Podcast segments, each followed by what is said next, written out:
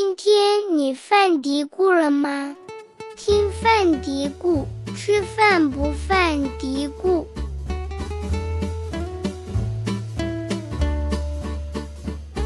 大家好，欢迎收听新一期的犯嘀咕，我是山楂。Hello，大家好，我是雨雨。今天我们要来聊一个很多人都在犯嘀咕的话题，就是如何拥有畅快的拉屎体验。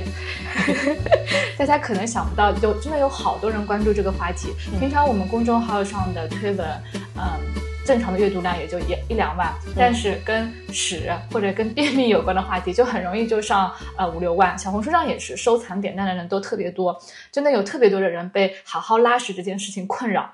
是的，是的，就我也发现说，很多人嗯。他对这个拉屎和排毒 有执念，对，就是他他总是会关联起来。比如说，嗯、比如说你长痘了，然后他就会说是不是你没有拉屎要去排毒了？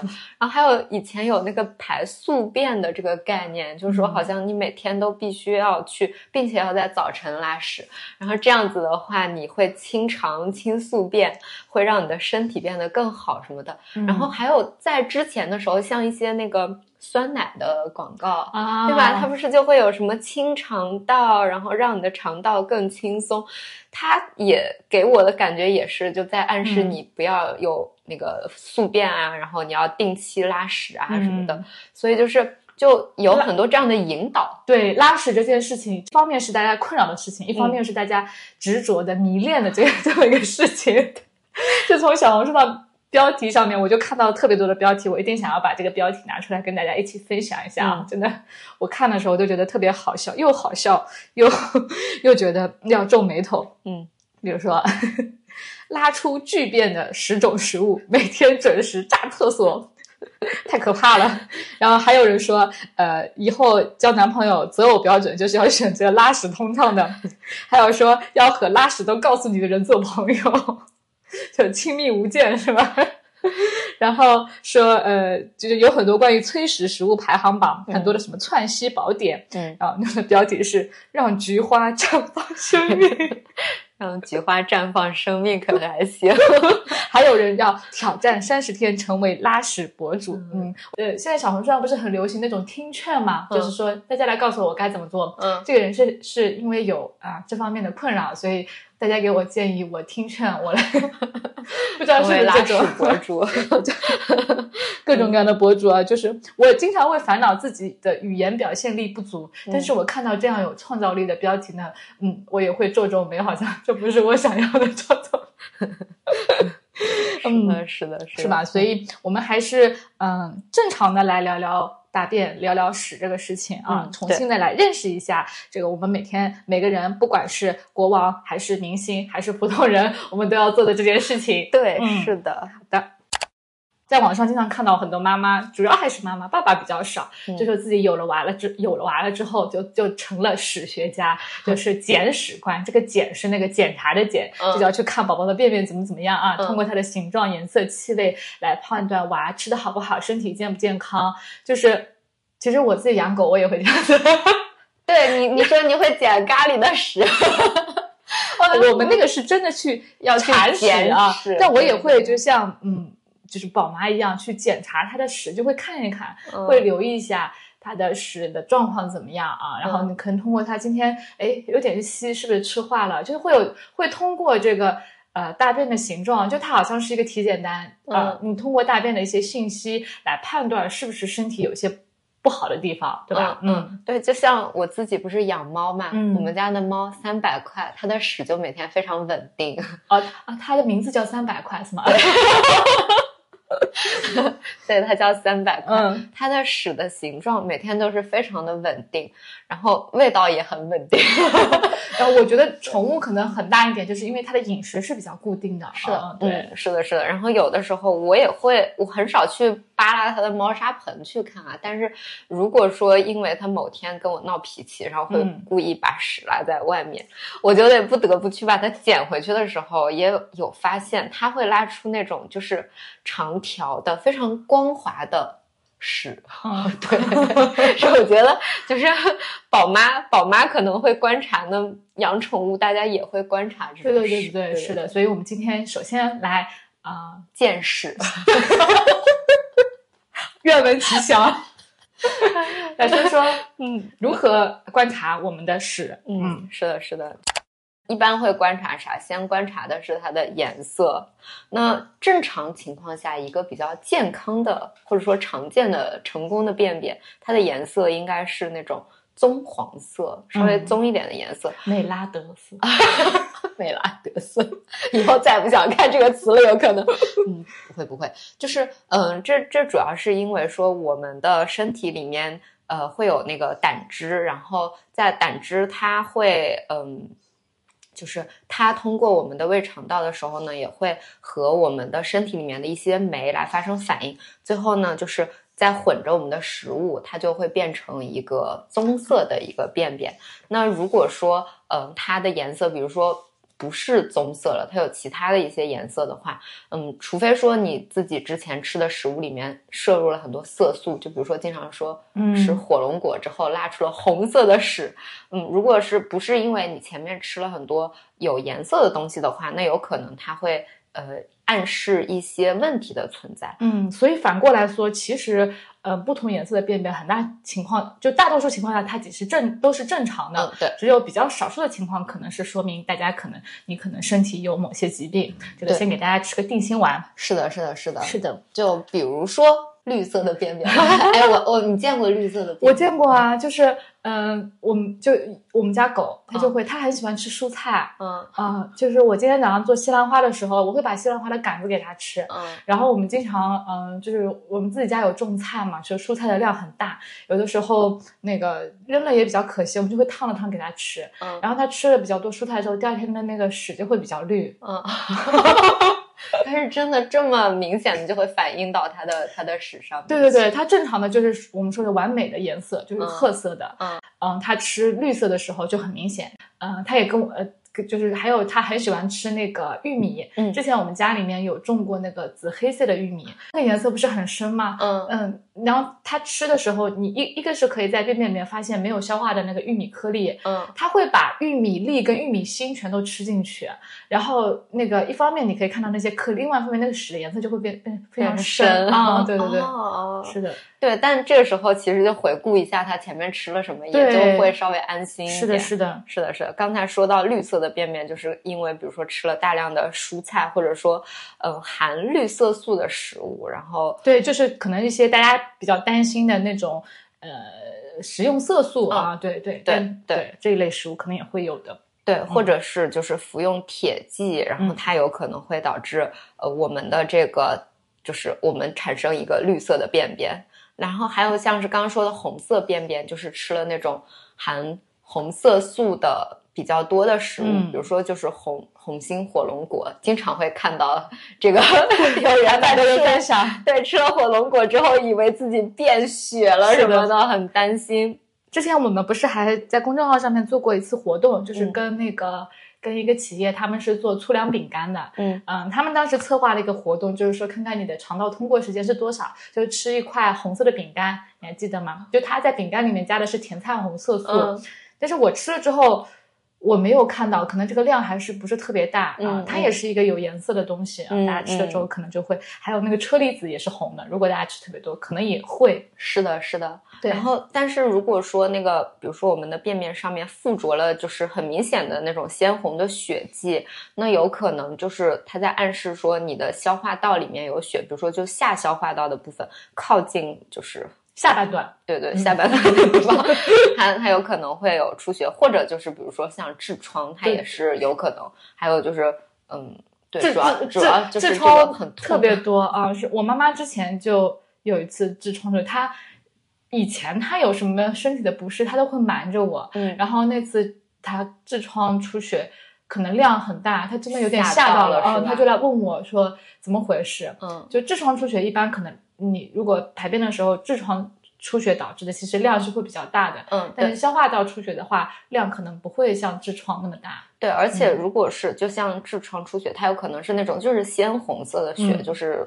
呃稍微其实没有那么深，它是对对，也就可能没有氧化那种血的颜色，对对，就是血的颜色。但如果说是呃上消化道出血，就比如说呃，像什么胃啊里面的这些出血的话，那它可能会排出这种黑色的便便，就它不是那种鲜红的，但它的颜色是呃描述说叫。呃，柏油便，对，焦油便、柏油便，就可以想想路边铺的那个柏油的那个颜色，那它就有可能是你的这个上消化道里面内出血了，然后呃，我们的这个就是血红细胞，血红细胞被分解之后形成的一些物质，然后导致你的这个便便是黑色。如果真的出现这种的，并且就是可能。不止一次出现了这种黑色便便的话，你就需要去，嗯，就是警惕一下了。有可能还会伴随其他的一些问题，比如说你的体重下降，比如说有可能会有对贫血，然后有可能会有疼痛啊什么的。嗯，是的，对，嗯，对，黑色便便其实就说到了，除了这个出血的问题，嗯，就刚刚像我们小狗一样，它吃 颜色比较深的食物也是有可能的啊。对，之前。呃，有一阵子特别流行黑色的食物，你记得有那个椰子灰的那个那个什么冰淇淋，嗯，就是像这种活性炭的色素啊。然后我看国外比较流行吃那种黑甘草糖，嗯，这种它其实也是黑色的啊。然后包括铁剂，可能也会导致便便出现黑色。嗯，另外还有一些药物，嗯，有些药物吃了之后也是会改变的。嗯，所以大家可能如果自己在吃。呃，某些药或者补充剂的时候，可以看一下说明书，一般说明书都会有说明的。是的，会导致尿液颜色变化或者便便变化啊，自己事先了解一下，那就不至于说发现变化了之后一下子很恐慌。是的，是的，对对。然后另外还有一种颜色是金黄色或者是亮黄色的。对，这个大家可能拉肚子的时候 就会看到。对，就是这种一般是说明的那个便便里面脂肪含量过多了，就是像是腹泻，然后嗯，它脂肪在就是在肠道里面停留的时间太短了，都还没有来得及被消化，有可能或者说那个脂肪泻，它也是这种就是黄色的便便。然后或者就是确实是吃了太多高脂的食物，它就是消化不良，看起来就排出去了，对，就排出去了。那这种有可能它就还飘在水上，是吧？它会飘起来，比较轻。最后还有一种就是灰白色的便便，就是这个好少见，描述是不是很少见？嗯，至少我没有我没有听说过，我只是就是查资料的时候查到，它对这个灰白色便便的描述是陶土样。陶土色，对感觉是没有进进那个窑烘烤之后，对，就是这种灰白的灰白的。嗯，然后如果出现这种便便，它有可能会意味着说你的这个胆囊胆道出了问题。嗯，因为前面我们刚才说正常的那个便便颜色它是棕色，是因为它混了一些就是胆汁的产物，就胆红素。那如果说就是呃你的这个胆道堵塞，这个胆红素它其实没有办法进到这个胆道里面，然后就没有办法随着胆汁出来了吧？相当于，嗯，这样子的话呢，就会导致你这个便便它颜色没有混了色素，就成一个灰白色。但同样的就是说，如果呃，出现这个灰白色的便便，它有可能还会伴随其他的症状，就像是那个上腹痛，就是腹部疼痛，然后也有可能会有一些发炎的这个发热的症状什么的。所以就是，嗯，它不是一个，就是它它可以观察到其他的东西来同时来判断这个这个问题。对，接着就是便便的形状。嗯，这个呢，我们就可以用比较出名的，它叫布里斯托大便分类法。嗯，对，我们回头会把这张图片，这个之前我们有做过一个中文版本，然后有图有文字的，会把它贴在我们本期内容的 show notes 上面，大家可以对照着图片一起来听接下来介绍。然后我们之前在 做这张图的时候，还看到过淘宝上 有这个马克杯，就是在杯子上印了这几个便便的形状。有勇气的小伙伴也可以拿来尝试一下，每天喝水看一看。对，就在提醒你，它就是它这个分级是把便便大概分成了七类。然后呢，第一类它是就是就是小硬球，就想想那个兔子屎，兔子贞子不要用食物。为啥变太多食物描述了？就是麦丽素啊、榛子啊这种，或者对，就是这种硬球状的。嗯，然后呢，第二第二型它是一个香肠状的，然后中间有连起来一节一节的小小的这种。如果是这两个型的话，那它就说明你的便便太干硬了嘛，嗯非常的干硬，就是说明可能存在的就是存在了便秘的情况。然后，呃，我们的因为我们的那个便便它在肠子里面，其实如果它停留的话，肠子是会吸里面的水的。对如果它停留的时间太长，然后你这个水分就会被你的大肠一直吸吸吸，吸到最后就越来越干，越来越硬。所以如果呃就是如果出现这种便便，就说明它在你的大肠里面停的时间太久了嘛。第三型它是也是像香肠一样的形状，但是它的就是它是嗯，我应该就感觉不是那种一节一节的，它是一个长一点的香肠，或者说香蕉，呃，就烤肠。哦，然后烤肠嘛，那个上面会有一些裂烤裂裂了的，对，这样 就是这样的一个形状。对，那它就是相对的话，也算是一个比较理想的一个便便。然后，但是更理想的其实是第四型，就是呃香蕉便，嗯就是它它的那个表面就是非常的光滑，它没有什么裂痕什么的。嗯那这两个都算是相对比较就是呃比较健康、比较正常的一个便便吧。但是三我感觉有点潜在的便秘可能性了，因为就有点有点干干了，是吗嗯对，对对对，然后接着就是第五型，第五型就是接下来的五六七，它可能就会有这个腹泻的可能了。像第五型的话，它就是一小块一小块一小块的那种，嗯，就是柔软的半固体。对，第六型它就是。嗯，就已经没有了固定的边缘，它有点像粥，不要去找食大家大家能够体会就好了。就是五六七都是水分非常多，对对对它就是从有一点形状到完全没有形状，一个水样的，最后啊最后。七可能就已经是一个水样变了。对，就是嗯，大肠会吸收一定的水分，并不是说全全不好，就是你有一定的时间吸收，那便便就可以让它成型嘛。嗯，那腹泻的情况下，它可能就是特别快的通过了肠道，是的，是的，你都来不及吸收，那你就就是一个说明出了拉问题，对对对说明出了一些问题。我们刚才说了便便的颜色、便便的形状，就还有一个是便便的粗细，嗯，就是正常人、正常的成年人一般排出的便便的直径是两到四厘米，四厘米还挺粗的。对对对，我当我去查了一下，两厘米大概就是我们一块钱硬币那种啊，嗯就有些是会特别粗的。但是我觉得这个东西其实应该是跟，就是跟你的身体构造也有关系的，对吧？要不然为什么各种各样的动物？哎，我就搜到一本书，呃，这本书我好想买来。好像是台台湾的一个出版机构做的，它就叫 Doctor Poo Poo。他们出了一本书，是介绍各种动物的那个嗯便便。那其实就是动物的构造不一样，它的便便不一样嘛。嗯那人其实男女啊，不同种族啊，其实构造不一样，便便的粗细也是会有变化的。嗯粗细这个问题，可能就是大家是根据自己的情况一贯的。哎，你原来是这样子，突然有一天变了，这个可能是一个要警警惕的事对吧？情，嗯、对，有可能说你身体里面有一些什么肿块啊啥的，对对对挡住了它的形状。或者是你哪一天就是吃的特别多，那吃的多，可能这个屎的体积就是比较大。啊，我们家的狗就嗯它吃了红薯之后，嗯第二天就会比较明显。啊，嗯屎不仅多，而且很粗。它很喜欢吃红薯嗯啊。我们吃了红薯的时候，它呃每天，比如说它早晚会拉个屎，然后呢，嗯它一次可能会拉两泡屎。嗯所以我平常都会至少带两个袋子。如果说他前一天吃的红薯，我可能要准备四个袋子。明白了，懂了，对对对嗯啊、那回到我们人的情况，嗯，就是有些人拉不出的时候就会变得特别细嘛，对吧？嗯嗯，那那有可能说明你的膳食纤维没有吃够，嗯，对，所以对便便体积没有撑起来。，对，当然另外有可能说。嗯，就是刚才说的，你的内部身体内部是不是有一些其他的病变，或者说，嗯，就是 痔疮吧？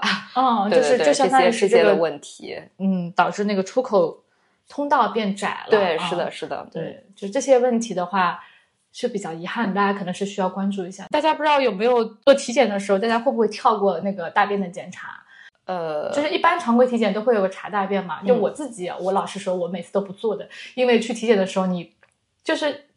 你拉不出来，就那种、是吧？然后我们呃，其实现在有一些检查手段，就是你可以呃到自己家里买一个试试管，就试剂盒一样的啊，呼管，对，在家里面淘宝上就能买，这个可嗯能可以做。嗯然后其实常规的体检还有一个肛门指检嘛，嗯对，就俗称 桶菊花，也有很多人会不好意思不做。那其实这个也是很简单的一个检查，就可以至少看看，就是就是远端有没有病变，对对对，近端有没有病变？是的，近嗯端、对，你可以这些检查都是可以做的。方便的话，就是我们刚刚说的，大家可以网购试试。我们那天在讨论的时候他说，嗯，这个挺好的，可以是的，买一个，就特别适合那种像我住院体检或者说门诊体检，我其实都会有这个问题，我 没有我没有样本可以提供给他们。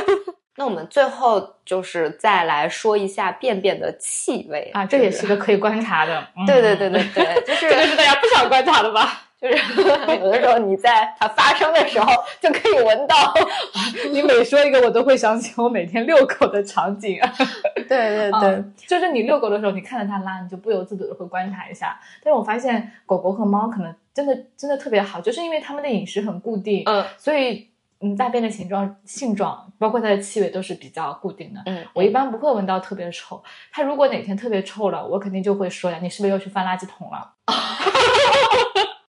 你跟侦探一样。就呃，我感觉拉布拉多真的是玻璃胃，嗯，嗯，只要吃了那个，就会从屎上反映出来。对对对，很明显，而且它会吐。我们家的猫，因为它就是只吃猫粮，它特别挑食，就嗯。只吃猫粮，不吃其他的，嗯。所以它每天的这个屎就是还挺固定的，对。能，感受到这个一致性，而且就是我们说的猫粮、狗粮也好，其实都是经过配方的。对，啊是的，是的，像我们人的话，大家日常饮食就是会变化很大，嗯，就肯定会影响到我们这个是的，气味啊。是的，就刚刚说到这个气味的时候，其实嗯，我之前的朋友他们也跟我分享过，说他们养猫的时候那个猫屎味儿，嗯，就是说呃，如果他给猫，比如说天天做鸡胸肉啊，然后还有鸡蛋呀、就是他们有的时候要给猫吃高级一点的，都吃？臭吧？对，会特别臭。这个这个就是这个就是我们说到这个便便的气味，它如果说是有这种嗯嗯臭鸡蛋味儿。就是它就有可能是吃了太多高蛋白质的食物，然后所产生的。这个主要是因为说，呃，我们的这个肠道菌它其实还是会对我们食物残渣进行一些分解的，嗯然后会有一些有一些，嗯，比如说有一些化学物质它是不能被分解，就或者说它最后分解出来的它是气体，是那就有可能是。有刺激性气味的，嗯就像是呃这种含硫的，就是蛋白质。不是它是含硫的物质嘛，对对吧？然后它就会有这种臭鸡蛋味儿。嗯，除了这个之外，其他的含硫的食物，像西兰花，嗯，西兰花也是比较多的。对，还有还有就是那个葱啊、对对对对对，蒜啊，本身就挺臭的嘛。哎，对 我就记得你之前分享那个大蒜的故事。啊，真的，但是这个食谱真的是很好吃，我也要分享给大家。但是大家一定要小心。首先，我觉得是呃，每个人对大蒜的消化能力是不一样。我觉得我是不太能够消化蒜和葱呃洋葱这些食物的。就之前我去北方，嗯嗯，去北京，嗯、吃什么来着？吃煎饼果子，然后它那里面要放洋葱。嗯是啊，生的大葱，就是生的大葱，然后其他人都是放大葱，我只是放了一点点，结果我那一整天我都不舒服。嗯，然后我们也看到北方很多人是吃蒜的，我觉得对这些人来讲，可能吃了这样一头蒜是没有问题的。但是我呢，就是看到一个食谱，是一个日本营养师分享的，就是把蒜对半切开，然后上面淋一点油，然后撒一点那个胡椒粉什么之类的，然后微波炉或者空气炸锅这样烤一烤。就很香，嗯大熟的大蒜那个香，大家可以想象一下，真的特别香。是的，而且烤过之后体积变小了，呃，蒜里面其实是有很多甜味的物质的，它烤完之后也很甜，嗯就是也也不是不是那种又烤的甜又糯很甜，就嗯对，就是甜甜糯糯，真的很好吃。我就一口气吃了一头蒜，吃的当天，嗯，大家就是熟的蒜，其实嘴巴里的蒜味是不明显的，它嗯熟了嘛。吃的当天我没觉得 味，第二天卫生间就一股蒜味。但你的身体会散发那种味儿吗？身体我没有感觉，可能我自己没感觉，别人已经在嫌弃了。但是我我我没觉得我那天有什么，因为周围人，我爸妈也没有给我反馈，只是第二天的时候，我当时都觉得好搞笑。最后厕所里面就是、嗯、对，就提醒我们，道。可能对我来讲，蒜不是我一个日常，我的身体就能够很好的消化分解它的食物。然后我那天一下子吃了一头，对我来讲，这个一一头 一头蒜，嗯，就是对我来讲，身体它这个分解的负担，它的工作负荷已经饱和了，它没有办法帮我完全的分解代谢掉它，所以导致我，嗯，它这个味道就排出来了。嗯，是的，是的，对吧？对。所以其实这个是说我我其实是个正常的一个情况，只是我吃多了，我的身体超过了我的极限。那我们其实还有很多人，他可能身体本身就是呃缺乏一些消化它的能力。对，那即使是正常的量吃了之后，他也会不舒服。对对，是的。所以就是可以，也是可以关注一下这个气味有没有变得很臭。如果你 经常是这样的，长时间的，可能是可以去相应的做个检查。嗯，是的，是的，是。读几个在网上搜到的比较奇怪的问题吧。是的，我看到一个特别奇怪的问题，说拉屎过程中便秘怎么办？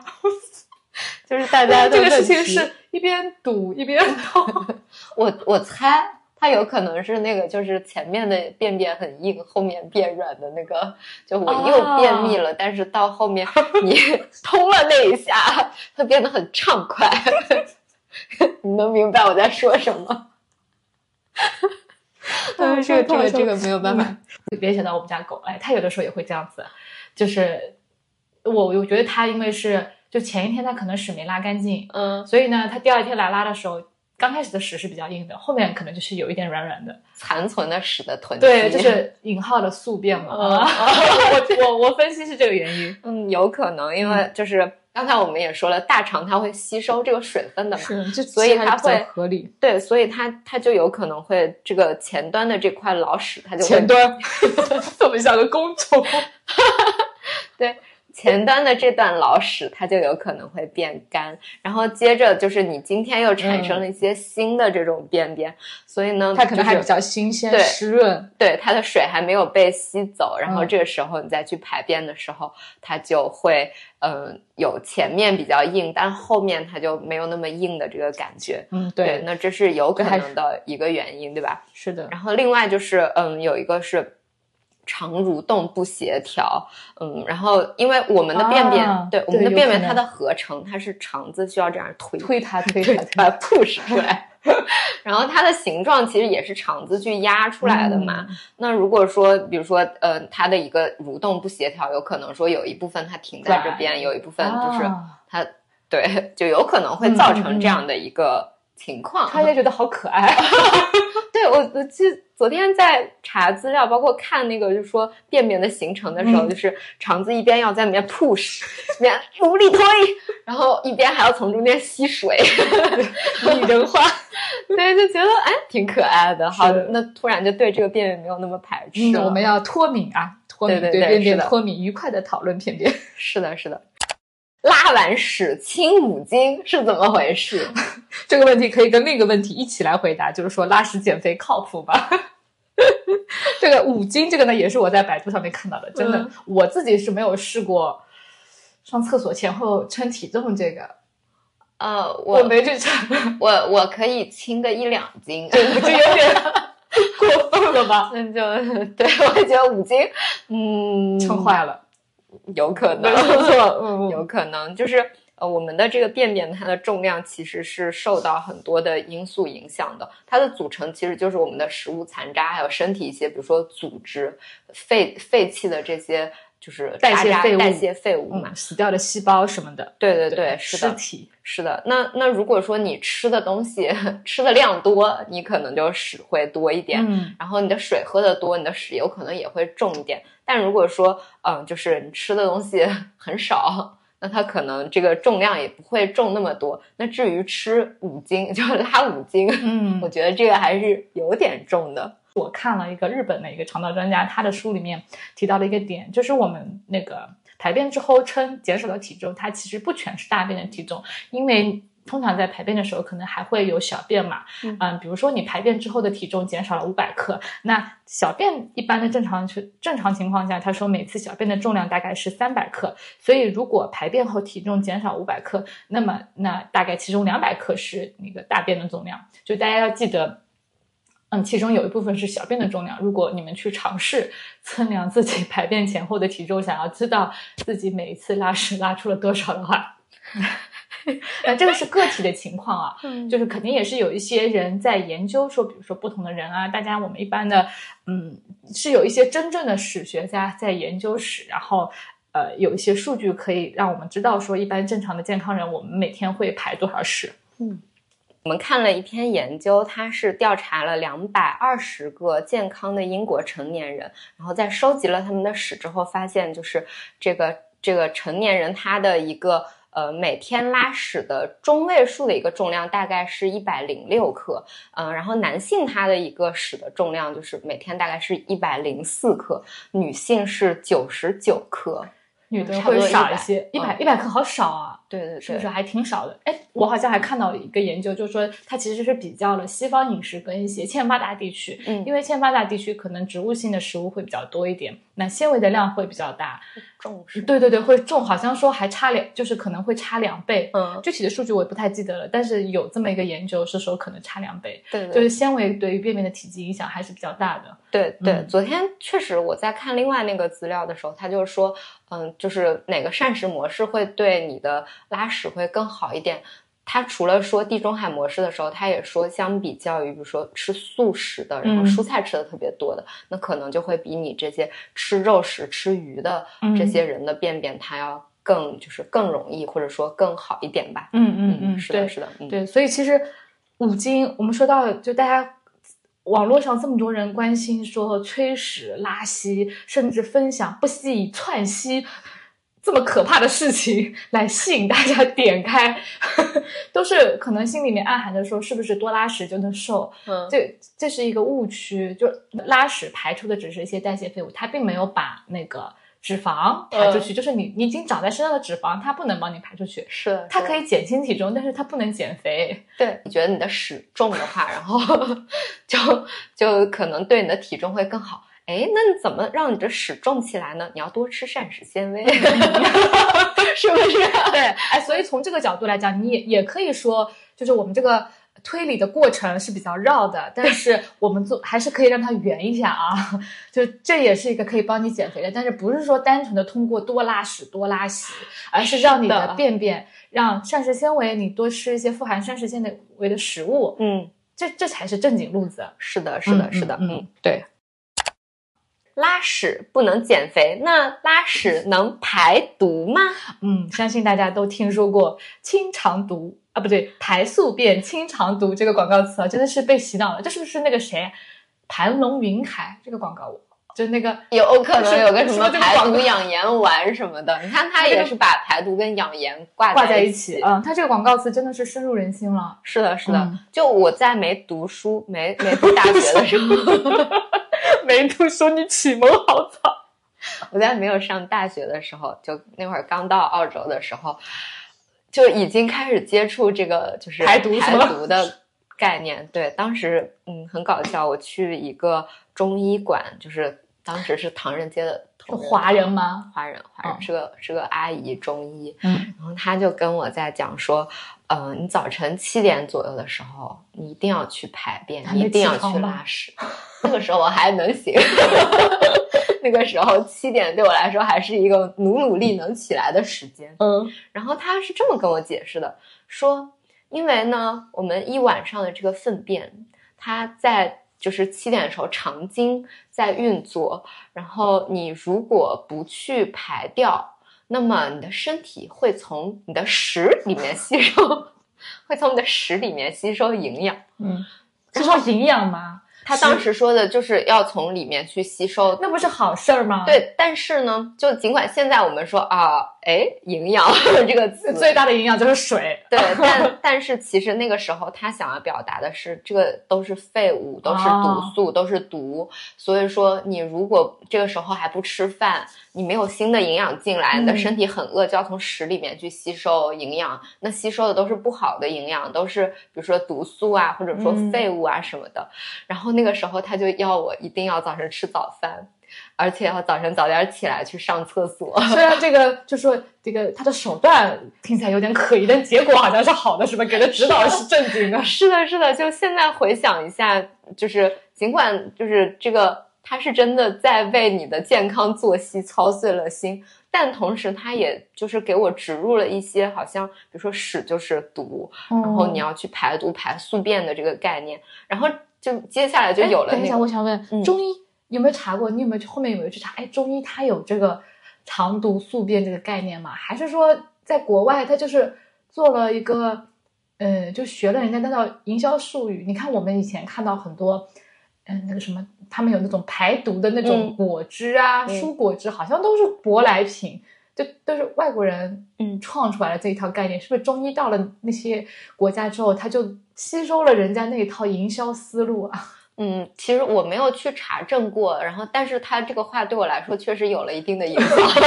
然后你就吃早饭了是吗？没有，然后我就。然后你知道发生什么事儿了吗？然后我就去尝试那个喝盐水去清肠。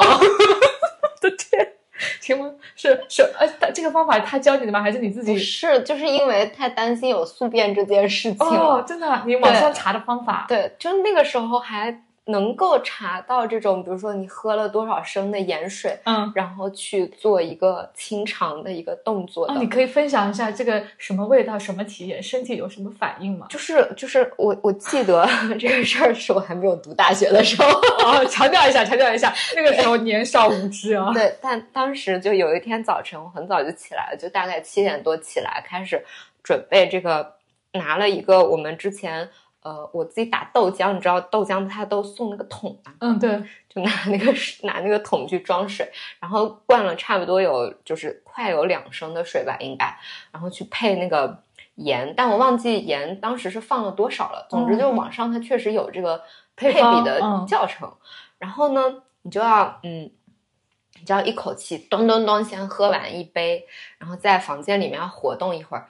接着一会儿再喝一杯，再喝一杯，就以这样的方式，最后把那个水都喝掉了。喝两升，就在短时间内喝掉两升盐水。对，然后过一会儿，一般 就开始拉肚子了。对，那我觉得这个对太痛苦了吧？你非常难受。我就尝试了一次，然后，然后那天我也就是尝试了那个之后，我感觉我头都是晕的，就是你整个这个电解质可能也失衡了，并且你又有一个腹泻，然后我整个人就是，嗯。就一一边心想自己大概 会变好看吧，一边心想自己大概会变好看吧，身体里的毒素都没有了，一边头晕，对，一边头晕，然后一边就是就是随时还要去腹泻。嗯，大概反正那一天人都不是特别好，所以之后我也没有不敢尝试了啊！大家千万不要再尝试这样的方法。对，就是以前尝试过的奇奇怪怪的方法，现在不知道还有没有人尝试。我我看到挺多人在尝试咖啡灌肠，就是搜小红书、搜微信。嗯，我哎，我觉得好神奇。我那天我们聊了之后，我搜嘛，嗯，有很多人还在分享自己咖啡灌肠的经验。啊，什么博士夫妻咖啡灌肠，就是啊，那个宣传的功效啊，除了这个排毒，还有就说，哎呀，我这个三高也好啦。然后还有很多人是，嗯，为了便秘去咖啡灌肠。嗯，但我想，为什么要灌呢？直接喝可能也有用呀，对吧？嗯，就真的就还很流行。我觉得，如果是因为便秘，听说过咖啡灌肠吗？我倒是没有，这个对我来说太冷门了。对，嗯，而且在澳洲的时候，我们的那个药房里面，它其实可以买到那种泻药的，嗯，就是一些帮助你去腹泻的药物。然后这也是我的，就是。我有同学，他们嗯说，哎，这个可以减肥啊啥的，就他就非常推荐去吃这个，他都他都不是一个处方药，就它直接就很容易就可以买，对，就可以买到的，呃，所以大家也不用咖啡灌肠，对，我觉得就没有这个必要。对对对，我我后面看到好多人分享，然后在小红书上有很多人会分享，把这个咖啡灌肠跟一个医生的名字就联系起来，还是一个某某疗法，然后我就去做了一些。调查嘛，就我不知道大家有没有啊对灌肠有所了解啊？我之前因为家里人住院住院在那个大肠外科，嗯，然后隔壁的有一个老爷爷，他就是因为肠癌做手术之后，就是排便有困难，嗯，他就经常需要灌肠。灌肠它确实是一种现代的医学技术，就是你可以通过灌肠软化粪便啊，有的时候可能也通过这个方式来给药的。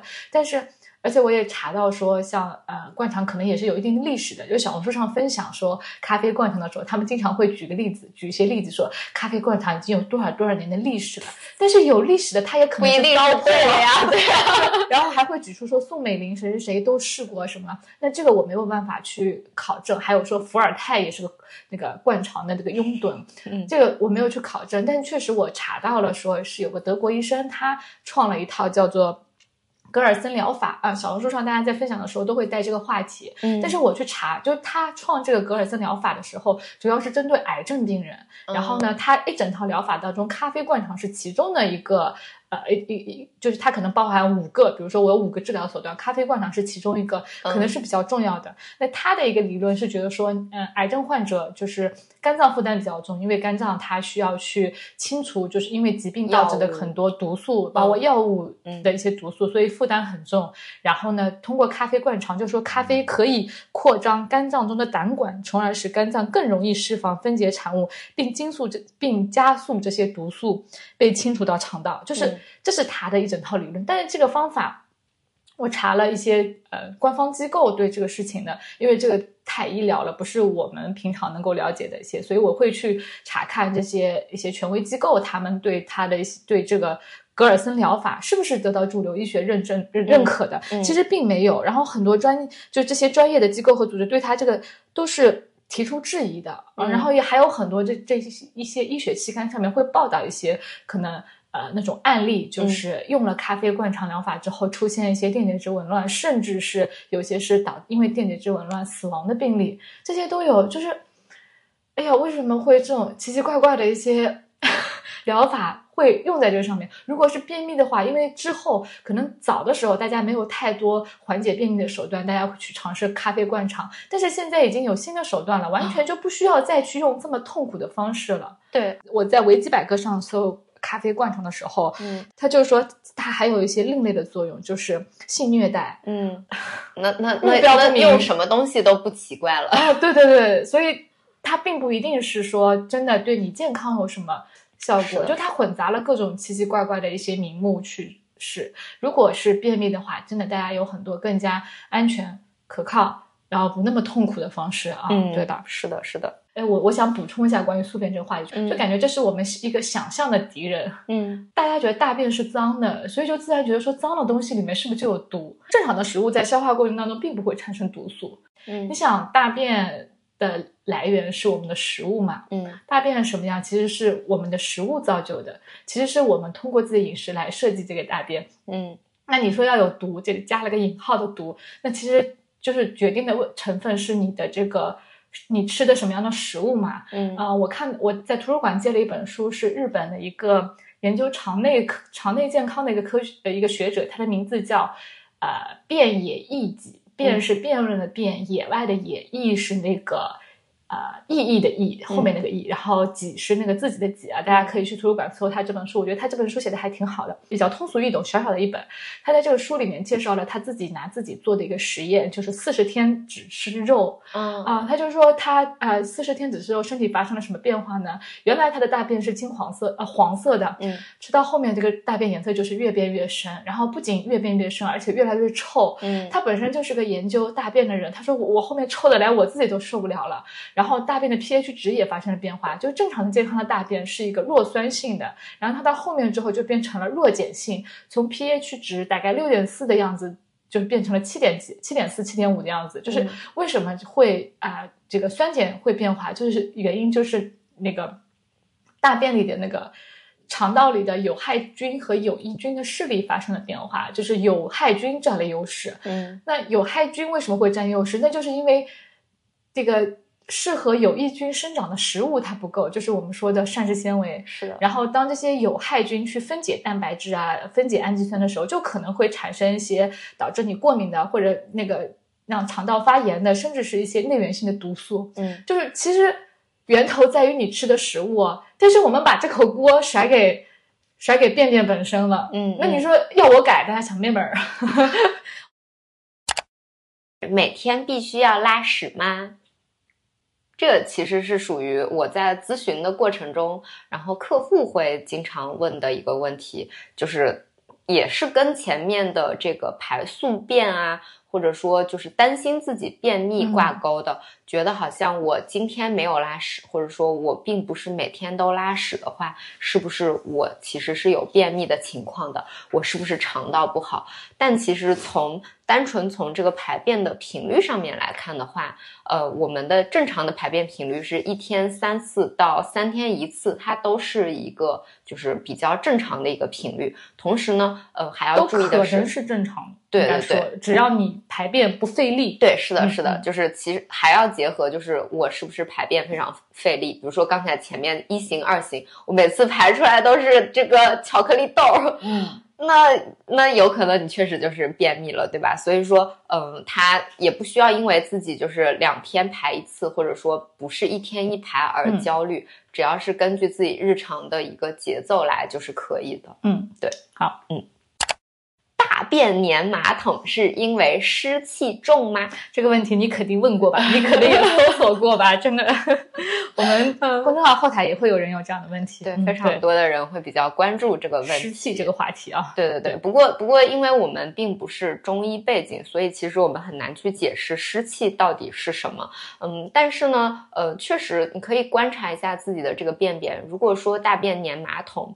嗯，就有可能说是什么场景下呢？就比如说你这段时间吃的肉特别多，就是吃的肉多，蔬菜少，然后蛋白质食物特别多的情况下，你会发现自己的便便又黏又臭，然后总有一种排不干净的感觉。那就是从这个角度来说，确实我们是需要去关注一下自己的饮食的。可能它就是不一定是湿气，又或者也许是湿气吧，这个我们不知道，但确实。它反馈出的是你的饮食结构上面出了一些问题，我们的身体在告诉我们说，你需要去调整一下你的饮食习惯和作息了。嗯，对的。还有一些，如果长期是这样子的话，那可能真的是有一些胃肠功能紊乱。嗯嗯，比如肠易激综合症，这个我们回头也会简单的再来聊一下。嗯，对，就关键就是大家如果担心什么问题，这个问题长期存在的话，去找医生看是比较好的。对，网上问诊呢。有风险。如何让自己拉屎又快又干净呢？这部分我们是来呃，就是回答大家关注的这个便秘的问题啊。便秘的问题确实是特别多。我查到一个数据说，中国成人慢性病患病率高达百，慢性便秘的患病率高达百分之四到十。也就是说，每十个人当中，这个就可能有一个人有便秘的问题。那我们前面说排宿便这个事情，可能是一个臆想出来的呃养生概念，但是便秘这个事情，只是的确是需要认真对待的一个问题。嗯嗯，是的，是的，就是因为便秘真的有可能是会致命的。像我之前看那个电视剧《父母爱情》，我不知道你有没有看过？哦，我爸爸特别喜欢看，就这一播一遍一遍一遍的重播。对，里面他的那个老丁。他当时就是 他，他当时是这样，就是因为他有便秘，然后呢，他拉屎用力过大，结果导致了突发脑淤血，然后去世了。这个事情没有，不好意思，我刚刚笑，我不是因为笑他这个事情，因为我 我爸爸姓丁啊，这样啊，对啊，啊，对对，我觉得不是因为这个呃，这个这个角色，这或者说刚好他也是，对对，不是或因为这个。这个这个这个剧情设置好笑，这确实是一个非常嗯就不不应该笑的一个事情。对对对，所以就是当时他因为他的便秘导致自己就是突发脑溢血，就让那个江德福就非常的害怕拉屎哦，老丁是他的朋友，是他的好兄弟。哦，对对对，我想起来是他妹妹的后面的老公。嗯，对，然后他不就非常害怕这个拉屎这件事情嘛，就非常担心。那排便的时候其实会用力嘛。你就很憋那个劲儿，如果说便秘的话，就更是要用力在那边去挤压，它有可能会导致你的血压突然的升高，然后让你的这个心血管的负荷也会增加。所以说，如果他本来就像老丁他这个脑溢血，他可能本来年龄已经大了，然后他的心血管已经很脆弱了，就有可能会发生一个就是风险。嗯，对，真的就是年纪大了，一方面是便秘的风险更大，而且一方面慢性。病的那个风险又大，就是两个因素叠加。是的，所以其实这个便秘的问题，你对于年轻人来讲，可能很多时候便秘是个痛苦的事情啊。我看知乎上就有人分享啊，便秘有多痛苦。那对于到了一定年纪之后，它可能就是一个会危及生命的一个事情。对，所以我们还是有必要来好好的，嗯，来认识一下便秘，然后了解一下正确处理便秘的一些手段啊。嗯，是的，嗯，有的时候我觉得便秘跟那个排宿便一样，是一个。别人告诉你了之后，你会觉得这是一个问题。我觉得我小的时候，我们的方言就是说拉不出屎，不会说便秘，然后也不会有人告诉你说，啊，便秘了有很多问题。就你只知道你是拉不出屎，你的问题就只是拉不出屎，嗯，不没有带着后面说的各种毒啊什么这种问题，所以对这个事情是没有那么恐惧的。但是后面。你看到了很多信息，你自己又能够上网阅读各种信息，看到了人家说的，哎，可能会让你长痘痘啊，可能会有什么毒啊，就即使你不信，可能或多或少也受这些信息的影响，就会有点担心。就便秘这件事情是变成了像失眠一样，因为担心便秘，然后还没有发生，你就就紧张了，emo 了，然后就便秘了，就会变成这样子。嗯，便秘它有可能也会。是心理精神因素导致的。其实刚才说到那个老年人的时候，嗯，我在昨天查资料的时候也有看到，就是老年人他引发便秘的因素，有可能心理因素也是占一个很大的一个对对对原因的。就是嗯，他本身的机能就已经变弱了，可能肌肉就已经很无力了，然后影响他的这个排便体验。同时，他有可能精神紧张、抑郁什么的，也有可能同时刺激他，就是。呃，影响他的一个正常的排便。那你刚刚说的就是心理上面对于这个影响，我觉得还是挺大的。对对对，大家可能想象不到，我们也是，我也是看到了一个北京做的一个调查嘛，说导致便秘最大的因素，居然心理因素是排的占第一位的，就是占了百分之三十三点三十三点三。嗯，然后然后才是饮食因素，就是真的肠道是一个非常情绪化的器官。是的，是的，这个可能是大家没有。嗯，很多人想象不到的一个心理因素导致便秘这一点，是的，是的。另外就是，嗯，就是我发现经常我们在比如说换一个城市旅行啊，或者说呃，我要比如说出差的时候，啊，这个我很容易，嗯，对对对，很容易发生便秘。那嗯，它就是至少在我看来，除了呃你的城市居住环境发生了一个改变之外，呃，心理紧张它也是一个很大的影响，因为说。嗯，你换了一个地方的时候，可能就会担心我上厕所是不是不方便？对，就是因为担心引发的一些。对，然后，然后甚至说有可能在一开始有想要变的时候，想去厕所的时候，你就有点嫌弃它这个环境不够干净，就忍住了。然后，哎，你 hold 住了这个便便。你 你你忍憋回去了，去了，对就把它憋回去了。那这也是有可能会造成你这个突然的这个便秘发生的一个原因。是的，就是我们前面说的那个调查里面，就是那个变异，嗯，控制变异也是一个好多人造成好多人那个便秘的一个原因啊，是一个我自己个人的一个体会啊，就是原来我出门旅行啊或者出差，我很容易便秘，然后呢，我就甚至。我有一年出门之前，我就去医院，我说医生，我出去旅游，我很容易便秘，可不可以给我配配一些通便的药？然后当时我去的是一家中医院，他给我配的就是一些嗯中西医结合的药。嗯，我用了之后，我觉得体验不好，就是它有点拉稀，它不是那种非常温和的那种产品。之后我就没有再去做这个方法。我后面找到了一个方式，我觉得很像我们之前一直在讨论失眠的。失眠的那个话题嘛，就是说我要建立这个信心，啊，就是认知的调节。我对于这个呃出门便利这个担心，我要把这个担心去掉。嗯，我的信心建立起来，就是我发现我无论怎么样，我有一个方法，至少我有一个托底的解决方案。我这个托底解决方案就是咖啡，至少还有咖啡。嗯嗯，如果我。遇到了便秘，那我就喝杯咖啡吧，对我很管用。然后一旦我有了这个信心之后，我好像出门啊、旅游啊或者出差啊，我就不那么容易担心便秘或者发生便秘了。嗯，这个可能也是因为，一方面是咖啡对我管用，另外一方面就是我这个情绪调节好了，我不焦虑、不紧张了。是的，是的，是的。对这个，我们后面详细还可以跟大家分享一些可以用的方法的。嗯，啊，我们可以来讲讲饮食吧。我们说的饮食是第二大原因嘛？是的，是的，所以就是有一些因素，大家是可以去自查一下的，看看自己的就是饮食有没有什么变化，然后来缓解自己的便秘。对，最最最大的一个原因大家就知道了，就是纤维没吃够嘛。嗯我记得小的时候，我一旦说拉不出屎，我妈就会给我炒一个青菜。那我们现在年轻人其实很多人也是因为纤维摄入不足，大家可能都听说过纤维它分为可溶的和不可溶的。那可溶的那个纤维，它就是可以溶在水里，有些是可以形成那种凝胶状，嗯，那就可以让便便变得比较湿润。那那又大又重又湿的便便，它就比较容易排出去嘛。然后另外的一个原因，就有可能是你水没有喝够。嗯其实我们刚才说到那个在外面旅行的时候，也经常会面临，就是你一天就喝那么一杯水，你一直在外面走走走走走，然后呢，你也会容易发生便秘。对就是如果我们因为我们的这个水分，它其实是我们便便的一个主要成分之一，它是让我们的便便能够保持它的一定的湿润。刚才前面也说了，这个便便它在这个大肠里面，在这边被 push 的时候，嗯被推成形状的时候，其实我们的大肠还会从里面去吸收这个水分。是的，粪便的含水量其实是非常高的，可能大家就超出大家的想象，啊，百分之七十五都是水啊。对对是。是的，那这种情况下，假如说你身体本来就缺水了，你的身体是不是有可能会想尽办法的去多从别的地方去嗯吸收水分？那这种情况下，就是你便便百分之七十五的水分啊，这么好的水源，对吧？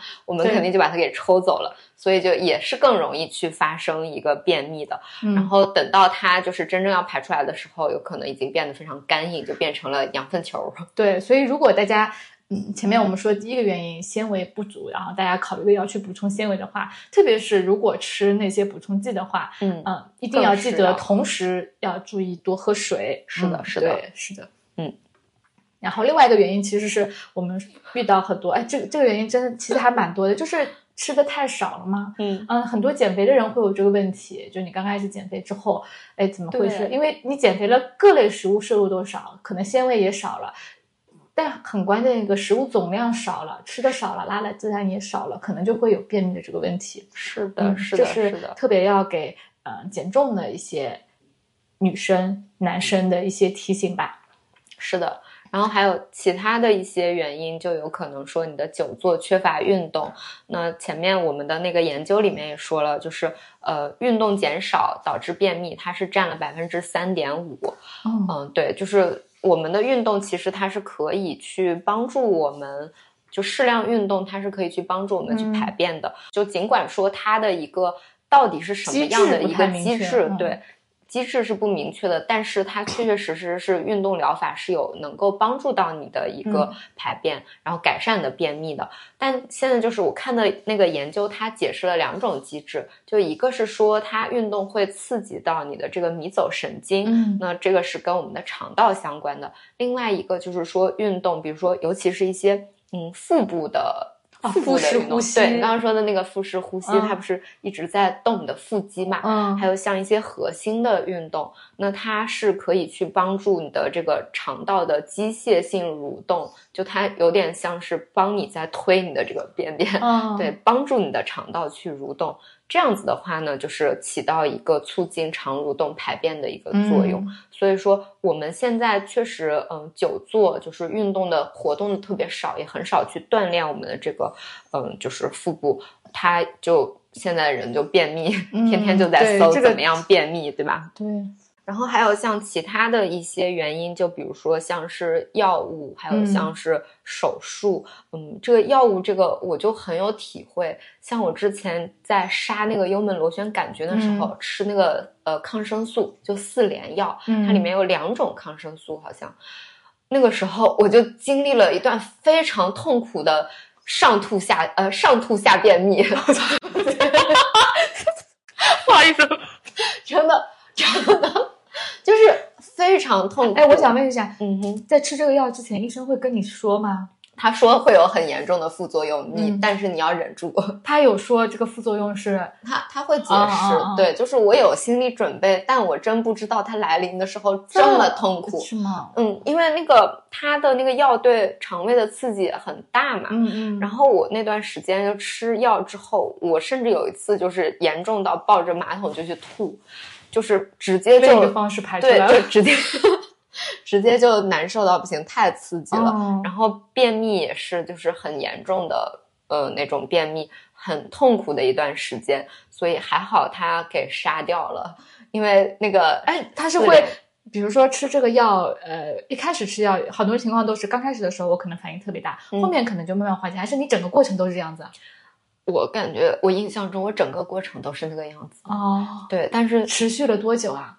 差不多那个药我已经忘记吃了多久了。嗯总之就是在吃药的时候就难受，嗯等到应该吃药结束了一段时间就好一点，就是你的正常没有这个刺激了，嗯就会恢复过来。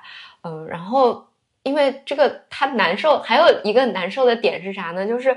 这个四联杀菌，它有可能杀不干净。啊有些人他有可能会在一年之后再去杀，然后再经历一遍这种痛苦，对，非常的难受。嗯这这是我都想象不出来要怎么去缓解的。这个，对我妈妈也吃过，怎么好像没有听她讲？我之前就是知道，呃，药物会引起的就是一个止痛药，嗯嗯，止痛药可能是，嗯、之前我们有分享过一次术后的一个饮食嘛，当时也有说，止痛药会有很明显的抑制肠道蠕动的一个作用。嗯之前我妹妹就是因为这个止痛药上的太量太大了，嗯还引发肠梗阻了。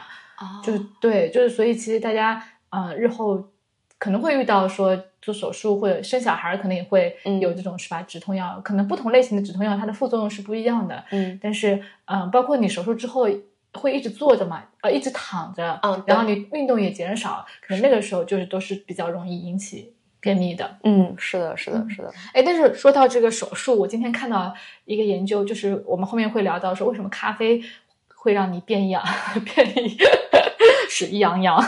就是他有讲到，呃，分享了一个研究，是讲到说发现咖啡对于手术之后，嗯嗯，这种就是便秘的改善效果还挺好的。嗯啊，我觉得这个也让我挺意外的，就是因为这个咖啡的作用是因人而异的，但是嗯它研究的话，它可能会统计好多好多研究的一些数据，然后做一个汇总的分析嘛。它综分析了七项临床试验的结果，发现喝喝咖啡可以让接受结肠、直肠手术和妇科手术的患者固体食物耐受分别平均提前十小时和十三小时，嗯感觉还挺明显的，对吧？然后咖啡还减少了他们手术之后第一次排便所所需的时间，平均是十五到十八小时。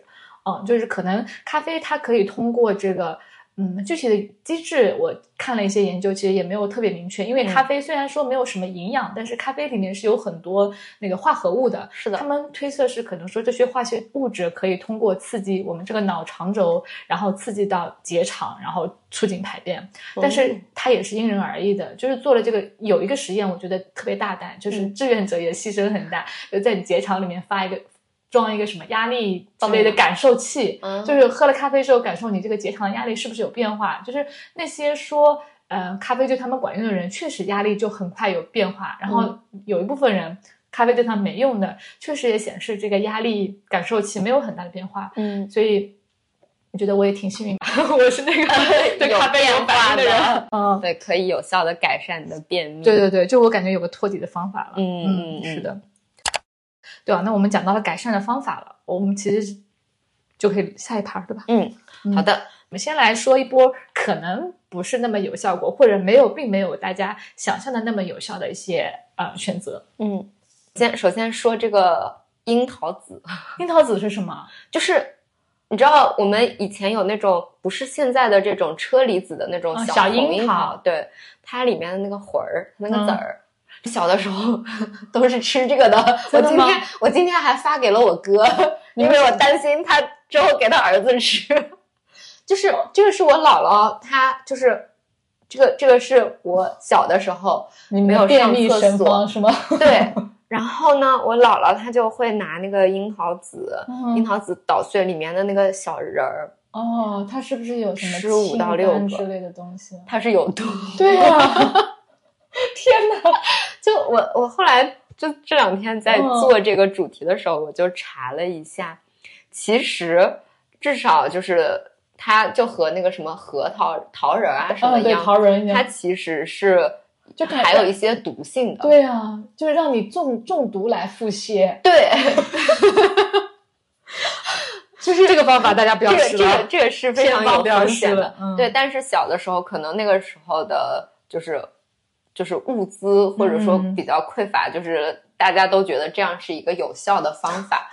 然后呢就会拿这个来尝试。嗯我今天把这个发给了我妹，我妹妹，发给我妹还我妹还在回忆说：“哇哦，咱俩能够这么健康的成长，不容易了。对，然后还发给了我哥哥，就是嗯以防万一我们家还在用这个方法。但是应该现在在家长应该不会会用了嗯对，对就是那个时候跟着也是尝试了，嗯，这这个真的吃了很有效，我 从来没有毕竟是一个食物中毒的一个一个状态，就吃了就会去拉肚子，然后一次吃上就是五个左右吧，就开了我的眼界，我真不知道。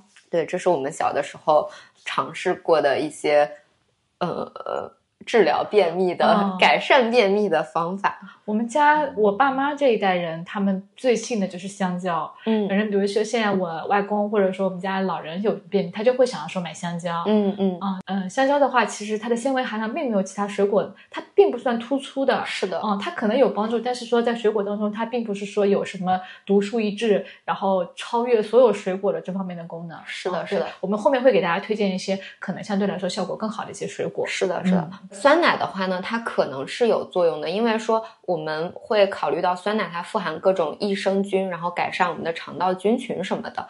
但是呢，嗯，就是市面上它有可能会有一些。专门强调自己去添加了某些菌，比如说添加了什么双歧杆菌，多少多少活菌的这个数量什么的，就特别去强调这个的产品。嗯，然后呢，这个产品它其实相对应的价格也会更高一点。那我其实，在看了一些资料，一篇论文，它在对比了有添加额外添加菌的酸奶和普通的酸奶。对照了之后，发现这两个对于改善便秘的效果没有那种显著的差异，就说明普通的酸奶它其实一样是可以就是达到一个改善便秘的效果的。哎，他像他这个研究里面，他们干预的周期是多长？他们干预好像是个八周，八周。嗯对嗯，所以其实，嗯、酸奶可能对我们改善这个便秘呃便秘有效果，它是一个嗯长期的。然后，所以从这个角度来讲，就是我们选择普通酸奶，还是说额外添加了某些特殊菌种的酸奶，它也要是基于一个长期的一个效果。可能长期来看，大家的差别并不是大。大家如果要选择的话，嗯、可能不一定要去追求更加高价的一些产品啊。是的，是的。另外就是，如果真的有便秘发生的话，就可以尝试把自己，因为我们其实每天是建议大家要喝，比如说三百克的牛奶的，那嗯，把它换成一个酸奶可能也是能够帮助到大家的一个方法。对对对。嗯嗯还有一些流传比较广的方法，比如说以前大家会说早上喝一杯水，嗯或者早上喝一杯蜂蜜水。那其实早上喝一杯水，我们前面说了，呃，水分缺少也是跟我们这个 便秘有关的。那所以其实不管你喝蜂蜜水还是喝普通的水，其实都是有好处的。嗯包括说你喝了温水之后揉揉肚子，你帮肠道动一动，啊，可能也是有效果的。对嗯，我先来推荐吧。嗯呃，首先就是一些各种含小籽的水果，我们前面有讲到的红火火龙果啊嗯，它有那种小的籽，然后还有像那个小番茄，番茄里面也有那种籽嘛。嗯火龙果，嗯，然后还有我们吃的很多莓啊，嗯草莓它上面也有很多籽。那这个水果它热量比番茄低啊，热老要说老番茄，说番茄，热量比香蕉低很多，而且它的纤维含量是会更高的啊，嗯这些都是比较好的选择。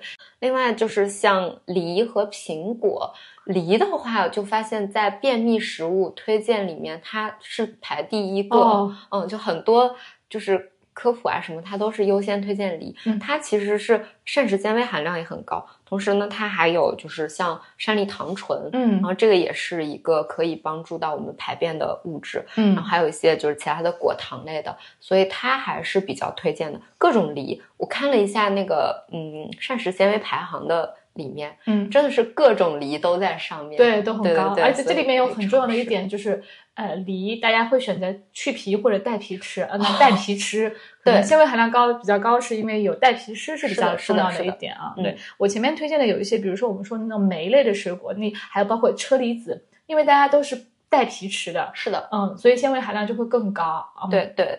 同样还有就是苹果也是带皮吃，它其实膳食纤维的含量会很高。然后我在今天查资料的时候，发现一个我不知道的知识，就是猕猴桃它也是可以代替吃。不是，它是 berry 类的，它是浆果类的。是的啊，这个我之前是不知道哦，的。它是对对对，就是所以说它就跟刚才说的像什么猕猴桃我不是产子的水果里面我介绍了吗？刚刚没说到猕没没提，我没提吗？呃哦，我含子的水果我没说猕猴桃，对 我怎么觉得我说了猕猴桃？没有 哦，那你就是补充一个猕猴桃吧，含子的对它水果。它也是它就是 berry 类的，它也是含籽的。哎，这个是真的，我今天新知道的知识。哦，那香蕉也是，知道吗？嗯它也是 berry 吗？对，它其实是就是植物学上它属于浆果。啊、长知识对了。对 对对，是的，就前面鱼鱼说到那个糖醇类的，还有一类，其实有很多水果都是啊、呃发现是蔷薇科的水果，有很多都是糖醇含量比较高的。嗯像是还有一类水果，大家经常会现在很红的，就是西梅汁和西梅干，嗯这也是一个比较有名的一个通便食物。那好像西梅汁的效果会更明显一点，嗯可能是因为一次性，呃，你摄入了比较多的果糖。然后包括它也有一些糖醇嘛，那像这种糖醇，其实是因为它不容易被吸收，会在肠道内形成比较高的渗透压，从而吸收更多的水分来帮助排便。然后大家可能还记得，呃，前两年有一个知乎月饼变泻药，这个泻药我加了引号了啊，就是这个事情。当时大家大家分析也是说，因为它是一款无不加蔗糖的月饼，它是加了一些糖醇。那大家分析可能是因为它这个糖醇的添加量比较高了。是的，嗯所以大家可能吃这些加糖醇的食物的时候要注意一下。是的，是的，嗯。然后其他的一些食物，嗯，就比如说像是燕麦粥，燕麦我觉得还挺不错的，它是嗯富含了可溶性膳食纤维和不可溶性膳食纤维。嗯那我们比如说早餐的时候配就是牛奶配酸奶，搞一个燕麦粥喝，我觉得这个挺好的。对对就是除了如果说大家觉得呃燕麦比较不方便，就大家嗯煮你嫌不方便的话，就可以买那些即食的，嗯啊微波炉热一下就可以的。还有就是一类就是麦麸也是很方便的。嗯，就它只是外面那层麸皮嘛，麸皮的话就是一个纤维层，是的，嗯它基本上不需要怎么烹饪就可以吃，就可以加进去。是的。就同类同类的还有一个是那个洋车前子壳，我不知道你吃过没？啊，就是那个粉啊，它不是直接买粉的吗？它它，我之前就是测评过嗯一个，它也是嗯，有点像麦麸哦类的这种，就是一勺子就舀出。粗加工的，对对对，然后它冲了之后就是那种会有一点胶质，然后滑滑的口感，是的，是的，有点像是呃，就是奇哎，应该不能跟奇亚籽的那个口感相似，但是它是非常滑的这种对对对感觉，它也是非常能够改善便秘，喝了就是立竿见影。嗯嗯。对对对，是的，然后主食类我们刚刚前面讲到麦麸、燕麦比较推荐之外，还有一类就是豆子，嗯豆类也是非常推荐的。就是我们煮腊八粥的时候，经常会加的这个豆，嗯，呃，就是豆类，我我自己也我觉得非常，它是一个只是煮起来比较麻烦，但是大家就是可以煮完之后冷冻起来，然后你就是可以小份小份的分装，要吃的时候直接拿。想要减肥又想要控糖又想要避免便秘的话，就把它加入主食当中是一个挺好的选择。是的，是的。是的然后另外就是我们说的，就各种绿叶蔬菜，嗯还有像菌菇、菌菇类 啊，菌菇类也是 金针菇，真的就是大家可以在 对金针菇有一个绰号 See you tomorrow。那一方面是因为我们真的是没有特别好好的咀嚼它的一个嗯关系啊，另外一方面菌菇类其实纤维也是比较丰富的，对，它还有像菌菇多糖啊这些物质。嗯嗯嗯，对之前也我也有看过说，就是拉屎姿势。对，就是说到底是蹲坑还是马桶？那我应该家里面当然选马桶啦，嗯出去比较愿意选蹲坑吧。我要是蹲坑，我就不去那个厕所了。哦我的便秘可能就是这么来的。哦，为什么？你觉得蹲坑不就我会舒服吗？觉得，对我会觉得很不方便，所以哦我会比较嗯难去用这个但是蹲。我原来一直想不明白，就是有的时候你去嗯那个公共厕所，你会发现嗯为什么马桶盖上有脚印？因为他们不文明。就是我想说，有些人是呃一定得蹲着用马桶吗？就是他不习惯坐吗？还是说就就好像就不是说他嫌脏，他就是习习惯这个姿势，非这个姿势不可啊？呃，那我我的理解可能是担心脏吧，就是哦担心公共环境下面，但是他们那样让这个更脏了，对啊，这些人有点难以理解。是的，是的。但是我们还我们还是来回来说，到底关于这你看到说蹲还是马桶还是蹲坑哪个更？对，就是之前之前呃，我的朋友也跟我分享过说，如果就是你的可能在蹲坑的时候的这个姿势，它其实是更方便你去排便的。嗯然后如果你没有办法去达成，就比如说你们家都是马桶的话，嗯他之前给我分享的说，你可以在就是脚底下垫个凳子，对对对马桶凳，然后踩上去，这样子的话去模模拟一个就是你的这个肌肉拉伸的一个状态，让你更方便排便。那就是呃，我不知道这个大家就是有没有真的尝试过，但是。他也还分享了另外一个姿势，说如果你没有这个凳子的话，你可以把脚踮起来。哦，啊对，我尝试过。呃，我我我之前有分享过给我妹妹，就她嗯做完肠道手术之后有一阵子她是便秘，然后在医院里面，然后我就说你试试看，嗯，家里面拿了个小板凳去，你就可以踩起来。我也是看到别人这么说，嗯就是因为你坐马桶的时候，可能这个角度是直角，就不利于大便排出。嗯但是蹲坑的时候，它可能是有个角度的，呃，可能就是排泄是更方便。但是我后面看到北京协和医院的一个公众号推文，他说这个因素其实影响很。影响是比较少他是说因为蹲坑的时候腹腔压力比较大，嗯嗯，然后另外就是可能不舒服，大家蹲的时间也不会太长。那但但是我觉得如果对拉不出的人来讲，确实需要时间长一点嘛。嗯然后马桶的话，可能就是嗯做的时候腹腔压力是没有那么大，他觉得这是一个不利的因素，但是他也有有利的因素，就是我比较放松，人在放松的时候又是有利于排便的，嗯所以可能马桶或者蹲坑就是。因人而异吧，嗯呃老年人什么的肯定是马桶更舒服啊，因为你力量不够嘛。是的如果你为了要这个腹腔压力更大一点，就像你说的，我觉得那个马桶马桶凳凳是比较好的选择。嗯嗯嗯，是的是的，是的，反正我当时给我妹妹试过这个方式，她第一次她说很管用，然后后面再试她就说没那么管用，可能是心理因素啊。嗯就第一次我就不停的在跟她讲，哎，我说我说这个，我就跟她讲说我我也这么试，我也很很很很管用，我就给她建立信心了吧。嗯然后后面几次是，嗯、她后她后面那个时候他还开玩笑，就说我再怎么就可以，你再怎么就不行，你才是那个有用的。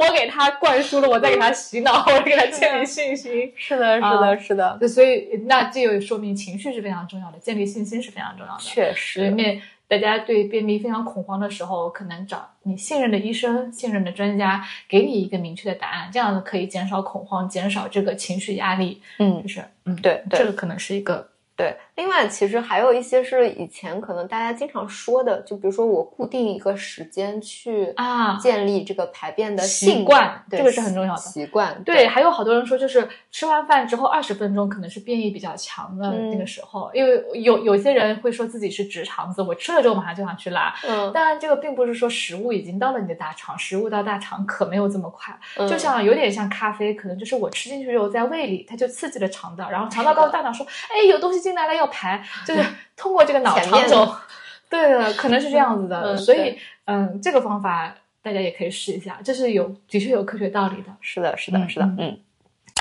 说完了便秘，我们来说一说窜稀这件事情吧，嗯，聊聊腹泻。对吧？对，因为既然聊了拉屎嘛，我觉得这一部分我们也一起聊了一下吧。嗯，你觉得这两个哪个比较痛苦？要不想发生在自己身上，哪个比较不想发生在自己身上？腹泻吧，嗯，呃 我也觉得是腹泻就泻。感觉它有点难控制。是的，我跟你的理由是一样的。哪些食物更容易让人中招呢？嗯嗯，对，大家可能在网上看到过很多食物相克的那种 这种文章，对吧？A 跟 B 一起吃会拉肚子，比如说什么香蕉跟牛奶啦，橙子跟牛奶啦，柿子跟螃蟹，对吧？有很多这样的说法，嗯这个对，假的，假的是吧？嗯，对是假的吗？难道还是真的吗？对，这是假的，这是假的。对，大家其实很大一部分原因就是吃你吃了不干净的东西嘛，嗯就是你嗯食物本身不干净，操作的过程当中不干净，嗯或者说放的时间久了，这些致病微生物它已经到了一种会让你拉肚子的这个数量级了，嗯啊，这是最重要的一些。我们可以给大家点名一些平常容易忽略的。嗯，首先我想说的就是那种外面卖的鲜榨果汁，还有鲜切水果，嗯特别是那种就是嗯，你觉得卫生没有保证的。哎，之前我们就分享过一个，嗯、大家可能很多人看过那种三个橙汁一杯果汁的，嗯，这个那种机器，好像是有个媒体去做了暗访嘛，就那个刀片啊什么都特别脏。啊，你像果汁都是水分，它、呃嗯都是糖，那就是很适合易滋对啊生培养皿啊，就很好的培养皿啊。是的，是的，是的。嗯，然后还有就是，呃，冷饮店的冰，啊，哦这个冰块儿。对对对，就嗯是那种已经也，它其实也是暴露在环境中的这对，就是也是，如果吃冷饮的话，检查一下这个店的环境吧，就冰可能也是很脏的。对对对，这是一个。嗯，还有。还有就是外食的凉菜啊、这个也是，特别是大家去吃一些路边小店的话，我是觉得我不会不会不会点凉菜，并不是说凉本身有问题，而是因为呃，就热菜，即使菜本身有些问题，我经过加热、经过高温的时候，也是把有些东西杀掉了。但是凉菜你端在那里，你不知道它放了多久。没有经过一个高温杀菌的过程，吃了就很容易出问题。所以要吃这种冷盘凉菜的话，就是选也是选一些比较靠谱的店是嗯安全一些吧。嗯嗯是的，对，还有就是生吃的豆苗菜，嗯，这个我发现是国外的很多安这种卫生机构会比较提醒，可能是因为他们吃生的比较多吧。嗯像我们的话，豆芽菜一般都是熟的吃嘛，嗯他们可能生吃，像这种芽苗菜发发芽的发芽的东西对，如果水换的不勤啊什么，就很容易对有一些细菌进去。啊，我认真觉得国外好多都是生吃的。前两天我在给客户做，嗯就是做咨询的时候，它里面我去我去搜了那个超市里面的嗯食物，它会有一个零食包，里面有生的西兰花儿。哦，啊，嗯，西兰花是的，是的，就很多东西你只要做熟了吃，问题都不大。但如果你生吃，肯定是对你这个整个食材的处理过程啊，然后食材的储存啊，都会有更多要求的。对如果达不到的话，就还是熟着吃。是的，是的，嗯然后嗯还有就是各类的自制食物，对也是比较容易处理这个卫生不达标，嗯然后导嗯致一些问题出现的。是的，对对，就自制有风险，其实在家里面就是别人自制有风险，自己家里面也是一样的。嗯就我之前听过，应该是国家食品安全风险中心吗？一个专家分享，他就是说，可能最大的食品安全隐患就是在我们家里面。嗯就大家日常家里面处理食物的时候，可能就没有注意，比如说生熟分开啊，砧板、刀具是不是生熟分开了？嗯然后还有冰箱里面，冰箱里面其实也很脏。就冰箱并不是说可以抑制所有的细菌，而且我们食物放进去，生的熟的都在里面混在一起。如果又没有密封，然后什么汁水弄出来，你又不注意清洁，那冰箱真的就很脏。前两年吧，那个案例我印象很深，就是啊、孕妇喝了这个喝剩的牛奶，然后后面就宝宝流流产了，就是牛奶是喝过的，然后可能你的唾液嘛，对，或者说他看到了当时又没有及时放冰箱，在外面放了之后，已经有一些微生物感染了，或者到了冰箱里面又怎么交叉污染什么之类的，嗯，就所以其实冰箱的使用也是有很多问题。总之就是，嗯，食品卫生还是一个非常基础的一个原因，而不是我们说的担心某些食物相克的那种啊。对。然后除了说刚才说食品卫生的问题，嗯，还有呢就是吃了比较多的缓含缓泻成分的食物。嗯，就像我们前面前面讲的一些大家热推的催食食物啊，对，其实可能都是因为含有比较多的某类缓泻成分，像是的是的糖啊、糖醇类啊、纤维啊，少吃适量吃可能是帮助那个排便，嗯吃多了可能就是变成了腹泻了。我们小的时候会听到一个传言叫“李子树下吃死人”，啊，李子就是啊，对吧？它会拉肚子，会让你难受。然后如果你吃特别多的话，老人们说了是会死的。嗯，所以说李子它也是肠胃科的，是的，所以嗯确实就是这个含了很多缓泻成分，让它有可能会有腹泻的情况。对对嗯对，老化虽然没有他没有找到机机制，但是我善于观察总结。是的，事后我们发现有道理，是的，是的。嗯然后第三个就是有可能吃了一些有毒的食物，比如说 你的桃桃子 对，比如说刚刚说的这种樱桃籽啊，食物当中的天然毒素，对，它是是真的会有可能导致的是的。中毒的。前两年大家经常说的那些什么甲肺的豆浆啊，哦啊，对豆子里面的胰蛋白胰蛋白酶抑制剂，还有像马上就要腊八了嘛，我们最近在写腊八了，像腊八粥里面可能会用到的一些腰豆，嗯就是红腰豆，是的，是的，是它，也有那个凝集素嘛，嗯一定要煮熟煮透，就你充分浸泡，然后用高压锅给它煮熟煮熟煮透了，要不然的话就也也可能你吃了多了，达到了那个中毒的剂量，也可能会让你拉肚子啊什么的。嗯，对，还有那个还有那个豆角，你知道？啊，对四季豆，对对对，嗯四季豆。我小的时候也有过，又有过一个经历，就是我们家做没那个豆豆角卤面，然后我吃了之后就是上吐下泻。啊，嗯，后来对，后来发现说回了家，我妈也在上吐下泻。哦一开始我以为是我自己的问题，后来发现是食物中毒。嗯，对对对，哎，我看那个我很多案例报道，他都说食堂，因为说食堂大锅菜可能比较容易说发生是的，加热没弄熟不充分，嗯，嗯，但家里的话其实还是不太容易。没想到这个 家，鲜活的案例。嗯，啊，除了我们说那种四季豆之外，好像说那个东北那种油豆角嗯，也有这个风险，所以一定要煮熟豆豆类嗯都弄弄熟。对对对，但是长豇豆是可以的，嗯长豇豆跟他们不一样，嗯长豇豆还是比较安全的。嗯嗯，对，然后最后呢，就是嗯，比如说你的身体对于一些东西不耐受，嗯，不太好消化。对，，缺少这个消化它的能力。嗯，就比如说像是乳糖不耐受，这个就特别常见喝了牛奶就会拉肚子，或者说就会不舒服吧。嗯嗯对，嗯是的，是的，其实我们经常说乳糖不耐受，大家中国人当中，可能亚洲人当中都比较多的。嗯呃，有好多人就会干脆不吃，但是其实是有一些方法可以缓解的，比如说你吃的少一点，嗯你你这个它的负担没那么重，就是我们不是完全没有乳糖酶，只是说乳糖酶的量比较少，或者它的活性不足，嗯那你可以少吃一点，或者是嗯，你跟那个面包、饼干一起吃，这样嗯也可以，就是不那么容易拉肚子。嗯嗯，包括说可以选择酸奶、奶酪也是一种方式。对，对。然后现在市面上还有那种无乳糖的牛奶，奶啊对，可以它它叫个啥来着？新养道，呃，对新养道是蒙牛的吧？还我有一个忘记了还有还有，反正就是类似于这种无乳糖的，嗯，它都是可以的。对，而且还有乳糖酶，单独的乳糖酶买。对对对对对。然后像那种它喝起来甜甜的，就乳糖无乳糖的那个奶，它它喝起来味道还挺好喝的，我觉得。嗯，因为就是乳糖酶把乳糖帮你分解了，乳糖它是一个双糖，加了乳糖酶之后就把它分解成了葡萄糖和半乳糖。嗯葡萄糖的甜度应该是会比乳糖高一点。嗯，所以喝那个无乳糖的牛奶或者低乳糖的牛奶，大家会觉得口味更甜一些，是的并不是它额外加了糖，请大家不要因此有这个顾虑。是的，是的，是的。对嗯，好，最后我们还要来说的一下是。肠易激对，就是我们前面说的那些吃了缓泻的食物或者吃了不干净的食物，嗯嗯，都是一些偶发的事情。但是呢，就是我们生活当中会有一群人，他很容易就是感觉我不知道我吃了一些挺正常的食物，怎么动不动也拉肚子，或者说是腹泻跟便秘。交替着发生啊，这类人很可能就是患了一种叫做肠易激综合症 （IBS） 的一个病。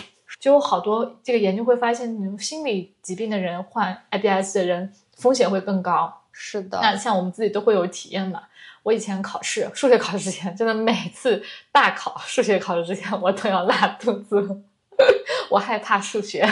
有些人他不是在面临大场合的时候，也会就是在厕所里出不来嘛。是的，是的，对，就可能就是就肠道真的就是非常容易受情绪影响的一个东西。嗯像这类人，除了情绪之外，就是某些食物成分对于他们来讲，也是一个会触发，嗯，嗯，就是你的肠道不适，然后可能让你腹泻或者让便秘的。是的。嗯我们从饮食的方面呢，就会发现说，像一些呃 format format 饮食，，F O D M A P，它是一个嗯多个、多个词的缩写，五个单词的缩写。对对对，那这些它有可能会六个单词的缩写，怎么数的？数学果然不好。对它就是更容易会诱发或者说让你的这个肠道不舒服。然后 F 代表可发酵的，然后 O 是代表低聚糖，然后它的 D 是双糖，比如说像是乳糖，然后还有呢就是 M。M 是单糖，比如说像果糖，还有呢就是 A 是一个 and 和，然后 T 就是它的一个多元醇，就比如说像是木糖醇。那么像是这一类的食物，它呢是就是这类食物它本身是有一个高渗透性的，它更容易将就是水将食物里面的水带到小肠和大肠，它会影响我们的排便速度，然后也就是让我们有这些腹泻，包括前面它的那个可发酵的食物，它有可能会让我们胀气啊，对，就是大肠里的细菌会发酵这些成分。对，是的，是的，嗯，然后呢，呃，就会导致我们的这个不适的症状。澳洲的这个莫纳什大学，他们就呃研究就出了这样一个 app 来给我们帮助我们去回避这些食物，它嗯就是这个这种饮食，它叫低 formap 饮食。很多食物当中都会都会含有这些成分，就都会含有这些可以发酵的低糖、双糖或者嗯多元醇类的食物，像我们常吃的那个洋葱啊，或者西兰花啊、芦笋啊，还有一些水果，真的特别多的食物都会有，像西瓜。之前我们有一次那个聊天的时候，还说到咖啡说到她老公呃吃西瓜之后很容易拉肚子，西瓜就是个果糖含量比较多的，嗯啊、就是日常的很多食物都会有，那但是我们又不知道它的具体含量。那像那个莫纳什大学，他们就开发了这样一个 app，大家可以在 App Store 上面搜啊、直接搜 Food Map 就可以，然后大概是三十五块钱还是十五块钱，是个收费的，也不贵。嗯然后呢，你可以输入你自己想要吃的这个食物，然后它是会按红绿黄灯来分的。嗯啊，然后每一种成分的含量高和低，就是用这个灯的形式来表示。如果含量特别高，它可能会建议你，比如说一次你只能吃少量的。啊，如果它的这些封麦成分是比较少的，那你就可以一次吃的量稍微多一点，也是、也是没事的。但是这个事情是并并没有那么准确，因为每个人可能对不同食物的反应是不一样的。嗯嗯，只是说作为一个参参考，当你遇到一个新的食物的时候，你不确定自己能不能接受它的时候，你就可以先去查一查，然后从少量开始尝试。是的，是的，是的，嗯。嗯嗯，另外就是，如果说你确实不确定自己应该怎么样去开始一个 default map 饮食，或者说不确定自己的食物应该怎么去吃的话，也可以去找营养师来给你嗯做一个专业的指导，然后去做一下膳食评估。因为我们在给大家出这个 default map 饮食的时候，也会教大家，比如说你第一周应该做什么，第二周应该做什么，它是一个循序渐进的过程，来帮助你一起来改善这个症状。嗯，而且你会发现很多食物都有这些。如果你单纯的因为避免的话，很有可能发现，就你吃的东西就没什么东西能吃吃了啊、嗯很有可能就导致大家的饮食不均衡。嗯，我之前是听浙江大学附属邵逸夫医院营养科的主任介绍这个，嗯他们当时也是刚刚开始说。呃，关注到这个问题，因为很多人会觉得我这个不是个病啊，我就是很容易肠道不舒服，然后也不会把自己的一些症状跟这个 IBS 结合起来，比如说我可能经常头痛或者累，嗯，不会觉得说是可能是因为我的肠道问题，但是国外可能有这样的一个理念之后，国内的营养学界也在学习，然后我当时是听他讲座介绍这个东西。他们门诊也在做，所以如果啊、呃那个听众伙听众朋友当中有这样担心自己是不是 IBS 或者什么或者呃已经确诊的，其实是可以去你所在城市的医院的营养科咨询一下，看看是可以怎么来做。如果你觉得这个对你来讲并不是很大的困扰，当然你也可以呃就不需要给自己增加新的烦恼。负担啊 对对对，嗯，是的，就是你意识到说已经对你的生活造成明显的影响，并成为困扰，那我们是有解决的方法的。嗯，是的，是的，有个说法说，现在成年人想要听到的祝福就是 祝你每天能拉屎。拥有拉屎自由。对，新的一年解决这个烦恼吧。嗯嗯嗯，好的的，嗯，感谢大家的收听，那我们下期节目再见。好的，拜拜。如